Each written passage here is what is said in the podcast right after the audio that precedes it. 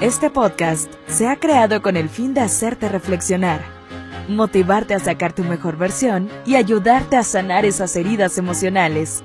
Aquí está el Shop de Vida con Fer Rodríguez.